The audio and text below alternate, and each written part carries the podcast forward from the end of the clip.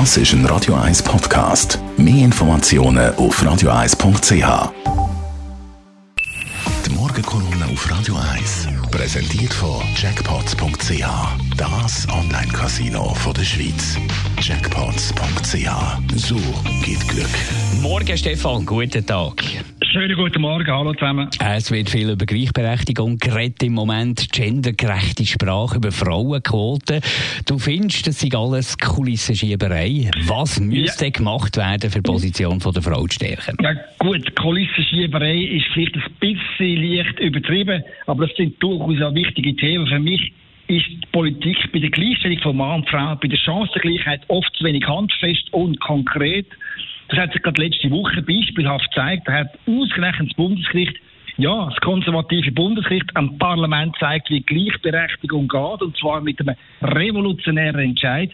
Die Richterinnen und Richter haben bestimmt, dass die nicht einfach eine Lebensversicherung für den nicht arbeitenden Partner oder Partnerin ist, sondern dass beide Mann und Frau ihren finanziellen Beitrag müssen leisten. Das heißt konkret, dass nach einer Scheidung nicht mehr automatisch der Ex-Mann für den Unterhalt von der Ex-Frau muss aufkommen. Die Botschaft vom Bundesgericht die lautet neu so, Ihre Ehepartner denken beide dran, schauen, dass ihr auf dem Jobmarkt dabei bleibt, damit ihr im Fall von einer Scheidung auf eigenen finanziellen Füßen könnt stehen.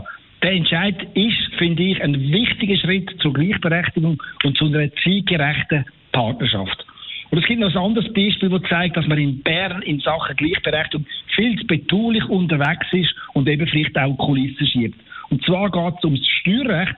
Das Parlament hat es geschlagene 35 Jahre nicht geschafft, Doppelverdiener in einer Ehe steuerlich fair zu behandeln. Stattdessen werden Ehepartner finanziell abgestraft, wenn beide arbeiten. Die Folge ist, dass es sich für Zweitverdiener kaum lohnt, einer bezahlten Arbeit nachzugehen, weil dann die Steuern massiv steigen und der Krippenplatz auch noch teurer wird.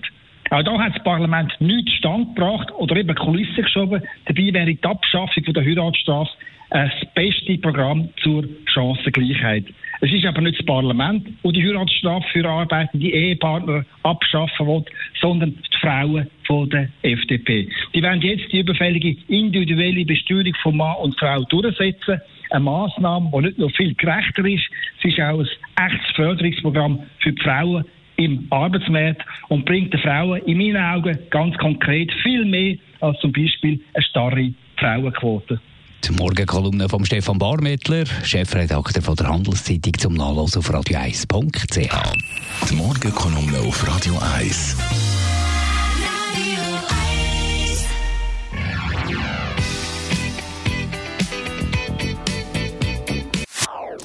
Das ist ein Radio 1 Podcast. Mehr Informationen auf radio1.ch.